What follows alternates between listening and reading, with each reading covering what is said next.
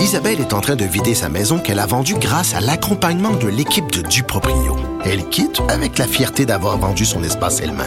Duproprio, on se dédie à l'espace le plus important de votre vie. Un message d'Espace Proprio, une initiative de Desjardins. La chronique argent. Une vision des finances pas comme les autres. Nous parlons d'économie avec Yves Daou, directeur de la section argent du Journal de Montréal, Journal de Québec. Joyeux Noël, Yves.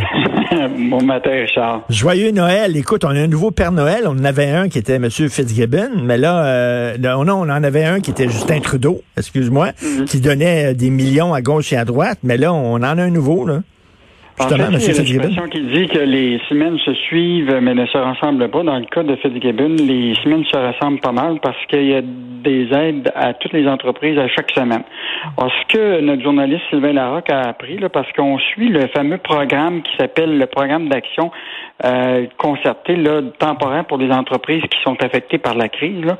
Puis on regarde les entreprises qui reçoivent euh, soit des prêts euh, directs avec un, un taux d'intérêt ou des prêts qui sont garantis par l'État, mais qui sont faits par les banques.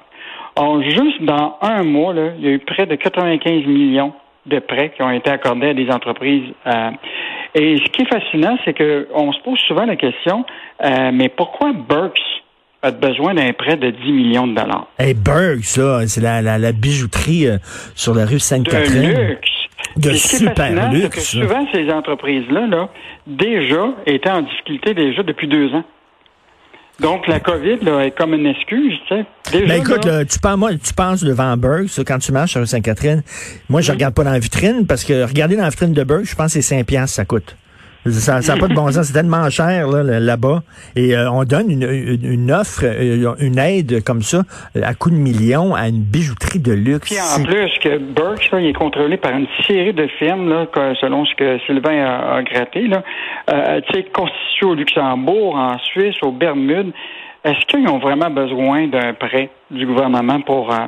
Puis là, ce qui va arriver, dans bien des cas, là, euh, ben, ça se très bien que ça marche pas bien. Puis ce prêt-là de 10 millions, ben on va le perdre, puis ça va faire partie ben. de toutes les provisions de perte que les, Québécois vont devoir pas, pas prendre. Tu sais, je t'en prends un autre, le premier, là, qui est le groupe Sélection, là, 5 millions de, de, de, de, prêts. Ça, ça appartient au, à Réal Boutin, que tu c'est un riche propriétaire immobilier. Là. Euh, le journal des affaires euh, disait qu'il y avait des actifs d'à peu près 3 milliards en immobilier. Est-ce qu'il y a vraiment besoin d'un prêt de 35 millions du gouvernement? En tout cas, on soulève des questions. On va toujours les, les, afficher, les entreprises qui reçoivent cette aide-là, parce que jusqu'à date, c'est 95 millions en, en, en l'espace d'un mois. Mais depuis le début de la fin mars, on est déjà rendu à plus de 372 millions d'aides. Puis, n'oubliez pas, c'est un programme de 2,5 milliards qui a été annoncé par euh, par Legault et Fitzgibbon. Donc, euh, le Père Noël n'a pas fini d'attribuer euh, les petits cadeaux au cours des, des, prochaines semaines. Donc, on est en train d'aider une bijouterie qui vend des, des bijoux hyper chers à une clientèle très fortunée.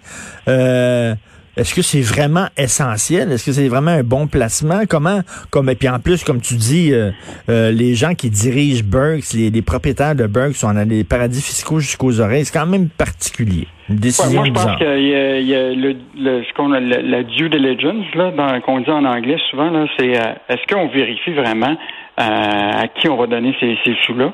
Et euh, il faut quand même pas oublier tout le temps que ces prêts-là, là, euh, rappelle-toi du prêt de 10 millions qui avait été accordé à Capital Média à Martin Cochon, là. On l'a perdu, ce, ce 10 millions-là, dans la faillite. Là.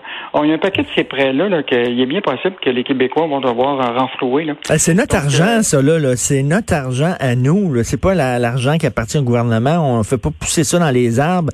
C'est l'argent que les gens gagnent à la sueur de leur front, qu'on envoie mm-hmm. ça au gouvernement en demandant au gouvernement, ben, faites fructifier cet argent-là, euh, placez-le en santé, en éducation, donnez-nous de bons services. Puis là, ils, donnent ça à gauche et à droite euh, sans vraiment vérifier, comme tu dis. On perd nos investissements. quand, euh, ils vont, quand leur activité vont reprendre, ces entreprises-là, puis ils font des profits énormes, est-ce qu'il y a une partie de ça qui va revenir aux Québécois?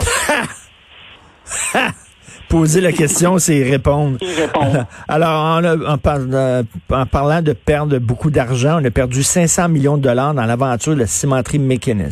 Mais oui, hier, là, le, ministre Fitzgibbon sur euh, LCN, c'est vraiment ouvert. Puis là, euh, vraiment, là, on, on, va devoir radier 500 millions dans ce projet de la cimenterie mécaniste. Là. Bon, tu sais que le bureau d'enquête a soulevé le fait que le conglomérat brésilien, le Votaretim, là, qui s'apprête euh, probablement à mettre le grappin sur la cimenterie mécaniste. Tout ça soulève beaucoup, beaucoup de questions. bon, évidemment, ce projet-là a été initié par Pauline Marois il y a hmm. quelques années. Après ça, tout le monde a rajouté de, de, de, l'argent.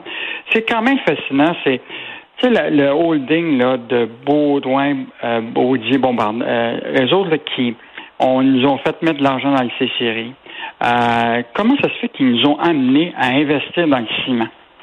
Les Québécois. C'est 100 ben millions de la caisse, 100 millions d'investissements Québec. Est-ce que les, les, les Baudouin Bombardier connaissaient le ciment? Ils étaient dans le transport pendant des années.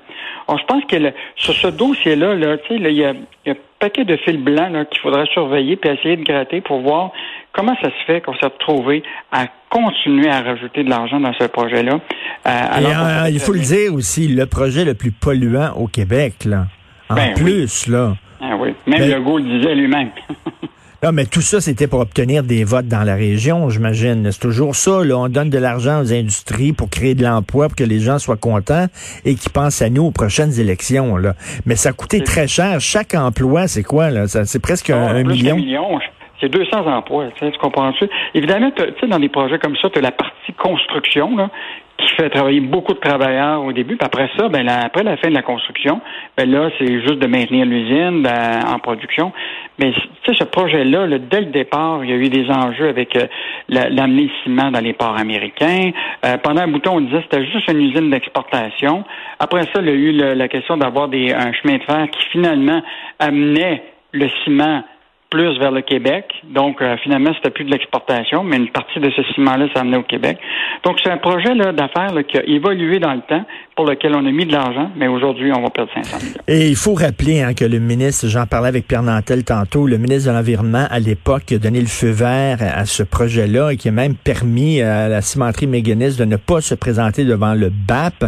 C'était Yves-François Blanchet. Et d'ailleurs, je le rappelle, Yves-François Blanchet qui a accordé une entrevue à mon collègue Antoine Vous pouvez euh, aller écouter ça dans notre section balado parce que Monsieur euh, Blanchet se défend des critiques. Bien sûr, il y a plein de gens qui disent, mais comment ça se mhm. fait qu'un ministre de l'Environnement a donné le feu vert à un projet aussi polluant et lui dit qu'il n'a aucun regret? Donc, euh, il a répondu aux questions d'Antoine Robitaille. Il ne regrette rien.